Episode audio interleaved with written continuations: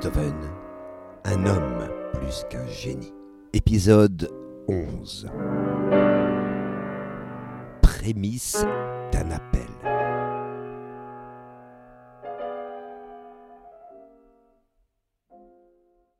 La salle du restaurant est bondée de monde ce soir. Entre les éclats de voix, les bruits de vaisselle qui s'entrechoquent, et le violon grinçant d'un misérable musicien qui tente de gagner quelques piécettes pour son souper, il est difficile de s'entendre parler. Dans un coin de la grande pièce, enfumée de la bouffarde des habitués, discutent trois hommes. On reconnaît Beethoven, qui a sa table réservée, et à son côté le fidèle Bernard, le journaliste, et puis Oliva, l'employé de banque qui est toujours là pour aider le compositeur dans ses finances et dans les transactions avec les éditeurs. S'il en est un parmi ceux-là qui ne semble vraiment pas incommodé par le bruit, c'est bien Beethoven, qui converse avec ses deux amis à l'aide d'un cahier de conversation. Ces trois-là font le point. Il le faut. Après la récente décision du référent Piuk de retirer la tutelle à Beethoven pour la confier à Johanna, sa belle-sœur et ennemie de toujours. Pourtant, Beethoven semble particulièrement gai ce soir-là. On l'entend même sortir un de ces jeux de mots de qualité discutable dont il a le secret. Quelques jours plus tôt, peu après l'annonce officielle de la décision du référent du retrait de la tutelle, il écrivait à l'éditeur Artaria en traitant humoristiquement son équipe d'excellents virtuoses sans couilles. Sa bonne humeur pourrait, en première approximation, surprendre. Ne vient-il pas de perdre la tutelle de son neveu après un terrible combat? Serait-il finalement soulagé du poids d'une telle responsabilité et de ce à quoi le renvoyer au plus profond de lui-même? Certainement pas. Sa bonne humeur et l'apparent retour à une joie de vivre ne témoignent absolument pas d'un renoncement ou d'une simple acceptation de la décision du référent. Bien au contraire, cette décision a pour lui l'intérêt de poser clairement les places de chacun, alors qu'elles étaient particulièrement floues depuis quelque temps. Il ne savait pas si la tutelle lui serait finalement remise après le transfert du dossier de la part des juges de Landrecht. De plus, la démission de Tucher en juillet 1819 de sa fonction de co-tuteur l'amenait à se poser comme unique tuteur tout en sachant pertinemment qu'il ne pouvait porter un tel titre. Désormais, il sait où est sa place, et donc celle de son ennemi. Johanna, ou de ses ennemis, devrais-je préciser, en incluant le révérend du Stadt magistrat. Au fond, cette décision du référent ne lui a finalement pas forcément déplu, car elle cautionne clairement que son cas ne relève absolument pas de ce tribunal qui traite des affaires du commun, de la plèbe, comme il le répétait. Il n'a peut-être pas de sang noble, mais il n'appartient pas pour autant à cette classe de bourgeois et d'artisans.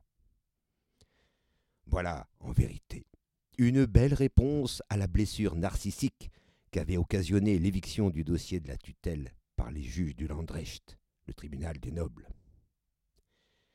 Mais voilà, maintenant que les places sont clairement redistribuées, comment réagir? C'est la question qui fait débat entre Beethoven, Bernard et Oliva ce soir-là dans le restaurant. La première réaction est sidérante, car elle fait fi de la décision officielle du référent. Toujours soucieux d'éloigner Karl de la néfaste influence de sa mère, il envisage de l'envoyer au loin, comme la proposition a pu être faite plusieurs fois déjà. Pas question de persister dans l'idée de l'envoyer à Landshut, chez le professeur Seiler. La proposition a été rejetée une première fois par le référent Piuk il y a quelques mois, quand il s'agissait de dresser un plan pour l'éducation de Karl. À présent, il ne s'agit plus de quelques projets pour son neveu. Il faut fuir devant les événements. Et là se présente un homme providentiel. Il s'appelle Alois Weissenbach et il habite à Salzbourg. Il est chirurgien et écrit des poèmes et des pièces de théâtre. Bernard avait déjà, début 1819, évoqué l'idée d'envoyer Karl chez lui. Et Weissenbach avait accepté d'accueillir l'enfant pour un séjour de longue durée. Tout cela, évidemment, dans le plus grand secret. De plus, c'est un fervent admirateur de la musique de Beethoven. Alors, qu'espérer de plus? Évidemment, le projet n'aboutira pas. Sans aucun doute, Beethoven le sait très bien. Il faut la naïveté et la flagornerie de ses deux amis, Bernard et Oliva, pour avoir cru un seul instant à la réalisabilité de cette idée. Un second projet un peu plus solide, celui-là, se présente très vite, quelques jours plus tard. On lit en effet ceci dans une lettre que le compositeur écrit à l'archiduc Rodolphe le 15 octobre 1819.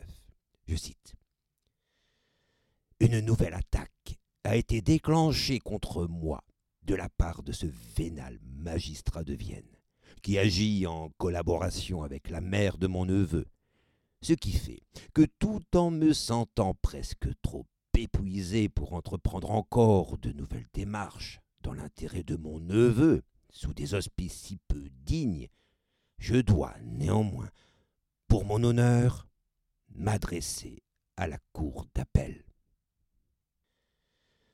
Pour gagner la complicité de son ami l'archiduc, il ajoute que la perversité du référent du Stadtmagistrat a atteint un tel degré qu'il n'hésite pas à l'attaquer, lui, l'archiduc, un membre de la famille impériale.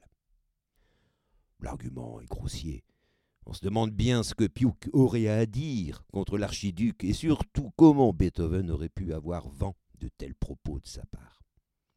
La fin justifie les moyens, pourrait-on dire.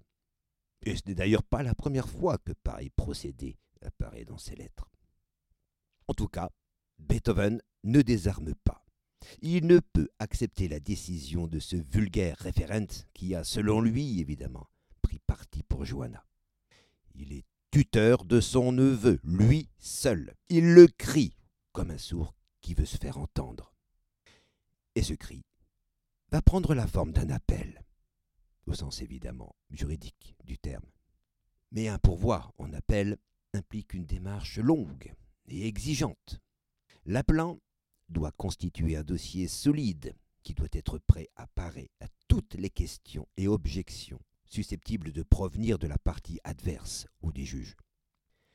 C'est ici, on le devine, que l'avocat que Beethoven a contacté, Johann Baptiste Bach, va prendre une importance décisive. Le compositeur lui écrit le 27 octobre une longue lettre qui constitue le point d'amorce du dernier acte juridique de la tutelle. Ce qu'il réclame dans sa lettre ne surprend pas. Je cite Je dois dorénavant être reconnu seul et unique tuteur. Je n'accepterai pas de co-tuteur. De plus, et de façon conséquente, la mère ne devra pas rendre visite à l'enfant dans l'institution où celui-ci se trouve, attendu qu'en raison de son immoralité, il ne peut y avoir assez de surveillants, qu'elle même déroute le directeur par les racontars et les mensonges qu'elle lui sert, et qui plus est, déprave son fils en le poussant à débuter des horreurs sur mon compte. On se rappellera, à propos de ces horreurs que Johanna serait censée débiter sur son compte, l'accusation de l'abbé Frelich, le directeur de l'école de Melling, qui écrivait au juge que c'était exactement ce que Beethoven faisait publiquement avec son neveu, évoquer les pires horreurs sur le compte de sa mère. Mais cette lettre à barre révèle plus encore. Car Beethoven souligne que sa volonté d'être seul tuteur de son neveu et d'éloigner celui-ci de sa mère a été reconnu par les juges du tribunal des nobles de Landrecht, lorsque Karl se trouvait dans le pensionnat de Giannatasio. Il faut évidemment entendre ici qu'il ne reconnaît que cette autorité juridique, contre celle du Stadtmagistrat qui vient de lui retirer la tutelle. Voici d'ailleurs ce qu'il écrit à ce propos. Puisque j'ai élevé mon neveu à une catégorie supérieure, Karl n'a rien à voir, pas plus que moi, avec le magistrat. Tant il est vrai que seuls les aubergistes, savetiers et tailleurs ressortent à ce genre de tutelle. Encore une fois, il tente de cautériser la blessure narcissique qui s'est présentée quand les juges du Landrecht, justement, ont découvert qu'il n'avait pas de sang noble. Et il le fait en mettant en avant ses actions qui ne sauraient se retrouver chez le commun des mortels. Il n'est peut-être pas de sang noble de fait, mais il ne saurait en même temps être réduit au statut de vulgaire laquais. Il revendique qu'on le reconnaisse à ce titre. À l'horizon de tels propos, c'est la reconnaissance d'une place essentielle qui l'attend. Il n'a pas de sang noble tout en ayant le droit d'en réclamer le titre. Comme il n'est pas le père de chair, le géniteur de son neveu, tout en ayant celui de se voir reconnu comme son père. Cela n'est pas simple interprétation de ma part. Beethoven l'écrit noir sur blanc dans la suite de sa lettre. Je cite Jugez maintenant si je n'ai pas le droit, non seulement au nom de tuteur, mais bien au sens complet du mot, à celui de père. Ajoute encore ceci de décisif. C'est moi qui, pendant plusieurs années, ai sauvé la vie et prolongé, par l'aide que je ne cessais de lui prodiguer, les jours de son malheureux père, malheureux à cause de son abominable femme. On notera la similarité qui est ici avancée. Autour du nom Beethoven s'établit un transfert du père Karl au fils Karl, et les soins qu'il a prodigués au premier se doivent d'être reconnus à l'endroit du second. Tout cela en la présence néfaste d'une femme mère abominable que l'un a dû supporter dans le passé et que l'autre risque de devoir supporter dans l'avenir. Comment Comment pourrait-on alors lui contester cette place de père? Beethoven est peut-être sourd, mais il doit entendre que la loi objecte qu'il soit, avec une telle infirmité, nommé seul tuteur de Karl.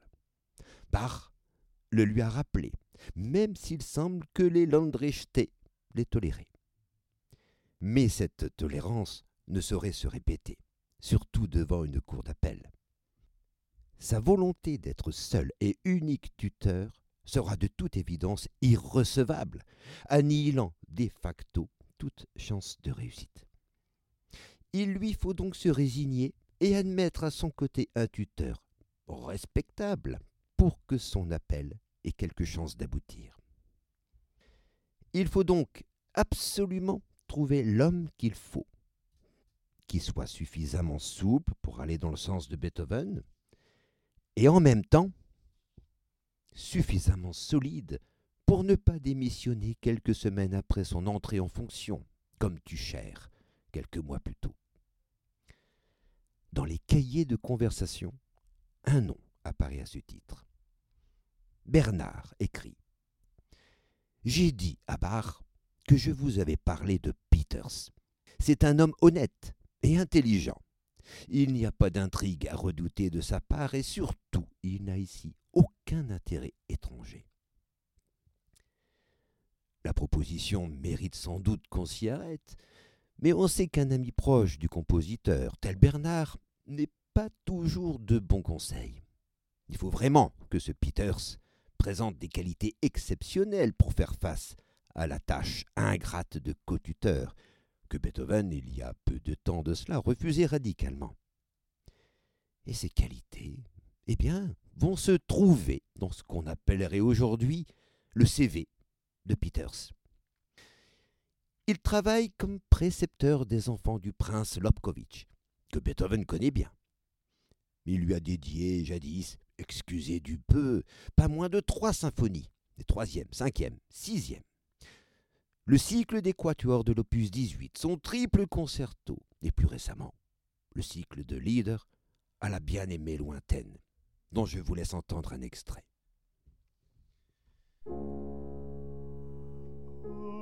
Auf dem Hügel in das blaue Nebel.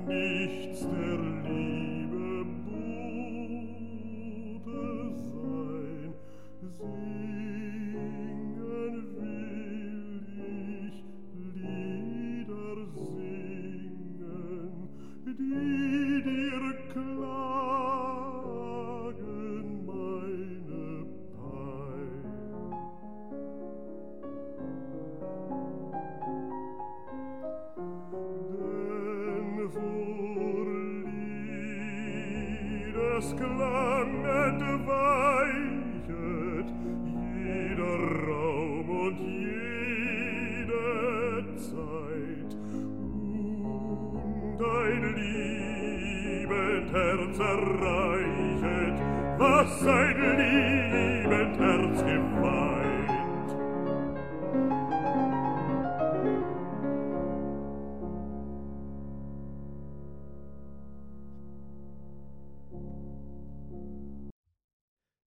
Peters s'occupe donc des enfants d'un prince. Un bon point, ça, de nature politique. Mais ce n'est pas tout. Le prince Lobkowitz est mort le 15 décembre 1816, un an et un mois très précisément après Karl van Beethoven. Peters s'occupe donc d'enfants qui sont orphelins de père, exactement comme Beethoven qui lutte pour être tuteur et même être reconnu comme père vis-à-vis du fils de son défunt frère. Assurément, à tout point de vue, Peters est le candidat idéal qui pourrait siéger à son côté comme co-tuteur. Il s'occupe des enfants d'un prince, ce n'est pas rien sur un plan personnel, si on se rappelle sa blessure narcissique due à les découvertes d'absence de sang noble chez lui par les juges de Landrecht, mais aussi politique. De plus, il s'agit d'enfants orphelins, en quoi se profile la doublure presque parfaite de la situation de Beethoven vis-à-vis de son neveu?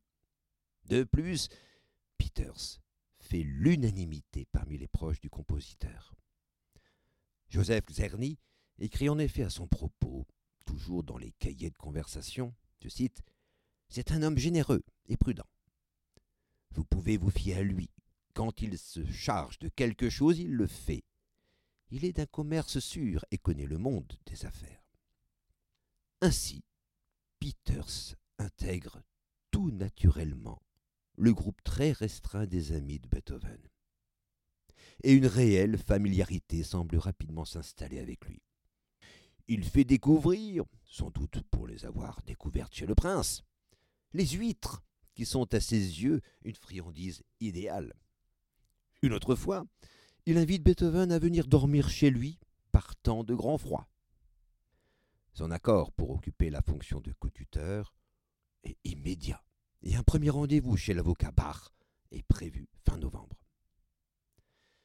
Peters fait preuve de surcroît d'une très grande finesse vis-à-vis du compositeur pour ce qui concerne sa tâche de co-tuteur à venir. Il s'occupe certes des enfants d'un prince, mais il n'hésite pas à situer cette fonction dans la continuité directe du rapport qu'il entretient lui-même avec ses propres neveux, ce qui renforce évidemment la proximité avec la situation dans laquelle se trouve Beethoven. Je cite Peters. Mes deux neveux me donnent plus de mal que les élèves princiers. Votre neveu serait pour moi un jeu, étant donné ses dispositions naturelles. Un autre exemple. Courant décembre, Karl a les pieds gelés. Et Peters d'évoquer le cas de son propre neveu de six ans, qui a eu lui aussi un pied après une excursion en montagne. On ne saurait en vérité amener les choses plus finement avec un homme tel que Beethoven. Cette finesse chez Peters se vérifie aussi dans sa tentative d'atténuer le conflit qu'il n'a pas pu ne pas sentir entre le compositeur et Blöcklinger, le directeur de l'établissement où se trouve Karl. Il propose en effet d'ouvrir un dialogue en invitant le directeur à manger avec lui, mais aussi avec Karl et le jeune prince Joseph Lobkowitz, l'un des fils du prince disparu. On imagine aisément le bonheur de Beethoven de savoir son neveu dîner avec les fils d'un prince. Même avec Beethoven, Peters sait, comme on dit, comment le prendre pour le calmer, en situant comme lui, quoique de façon un peu plus mesurée, et ce n'est en vérité pas trop difficile, le mauvais et la méchanceté chez les autres, sauvegardant le bon droit chez lui. Il écrit par exemple Vos intentions sont excellentes, mais pas toujours conciliables avec un monde mesquin. En revanche, il lui arrive aussi de tomber dans les pires excès, notamment quand il est question de Johanna. Je cite encore Peters. La mère de Karl est une infâme canaille.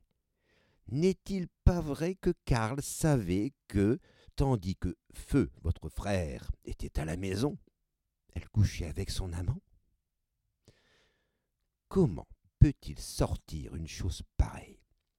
Si cette affirmation n'est pas pure invention, il ne peut s'agir que d'un propos de Karl. Or, si tel est le cas, on se demande où est passée la distance qui s'impose quand on a affaire au discours d'un enfant qui n'a cessé d'entendre les pires calomnies à propos de sa mère. Cela, Peters pouvait au moins l'interroger avant de répéter de tels propos à Beethoven. Mais il se peut également, plus simplement, que Peters ait tout purement inventé cette histoire dans le but de complaire au compositeur dont il n'a pas pu ne pas constater la position intraitable pour tout ce qui concerne sa belle-sœur. Ainsi, je le répète, Peters est le candidat idéal pour occuper la fonction de co-tuteur. Il s'y connaît en matière éducative, il s'occupe des enfants d'un prince qui est de surcroît mort, comme c'est le cas pour le frère de Beethoven. Et en plus, il fait preuve d'une grande finesse dans son approche des problèmes concernant la tutelle, allant dans le sens du compositeur quand il le faut. Il devient en cela un membre privilégié des proches de Beethoven, au point de reléguer au second plan la place qu'occupent jusqu'à présent Bernard et Oliva. La monte en effet avec ce dernier, à qui Beethoven demande des comptes et qui en vient même à se disputer avec Karl un peu plus tard. Quant à Bernard, il a déjà reçu en août dernier une lettre très sèche de sa part, qui remettait en question la clarté de sa position vis-à-vis de Blöcklinger. Cette lettre se terminait par ces mots qui sonnent comme un avertissement. Vous êtes pour moi aussi bien mon ennemi qu'une espèce d'ami.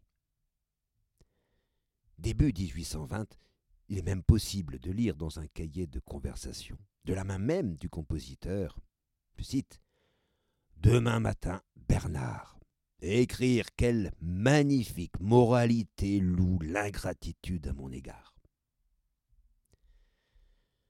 Mais Bernard reconnaît très vite l'importance que prend Peters aux yeux de Beethoven.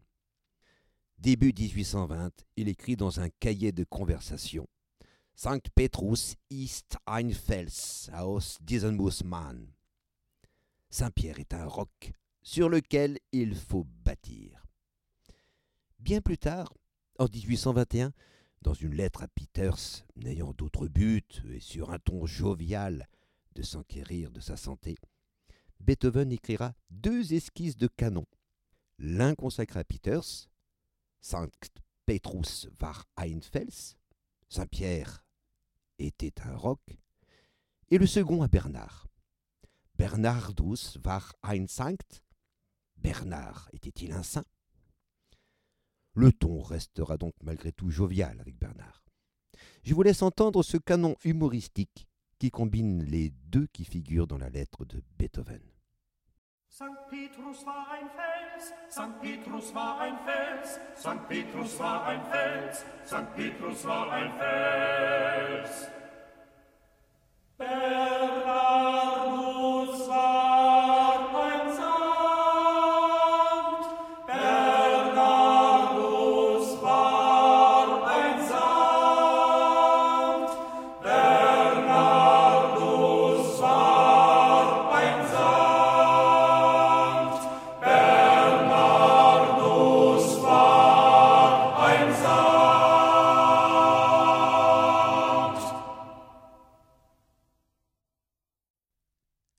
De Peters sur la scène de la tutelle, les conditions se réunissent pour que Beethoven puisse se pourvoir en appel, pour contester la décision du Stadtmagistrat qui lui a retiré la tutelle pour la confier à Johanna et au séquestre municipal Nussbeuk.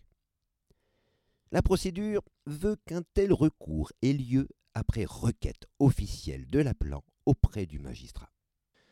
Le refus de celui-ci seul pourra permettre l'engagement du recours en appel. Aidé de son avocat, Bach, qui a de toute évidence participé à sa rédaction, Beethoven écrit donc au magistrat le 30 octobre 1819. La lettre est courte, de facture strictement juridique. Rien à voir, assurément, avec la lettre écrite à Bach quelques semaines plus tôt. Son contenu n'offre aucune surprise. Beethoven rappelle que, conformément au désir du père de l'enfant et dans les intérêts de celui-ci, il réclame la tutelle qui a été confiée au séquestre municipal Nussbeuk. L'accusation de Johanna, qui prenait jusqu'alors des atours franchement excessifs précédemment, se limite ici à des remarques simples.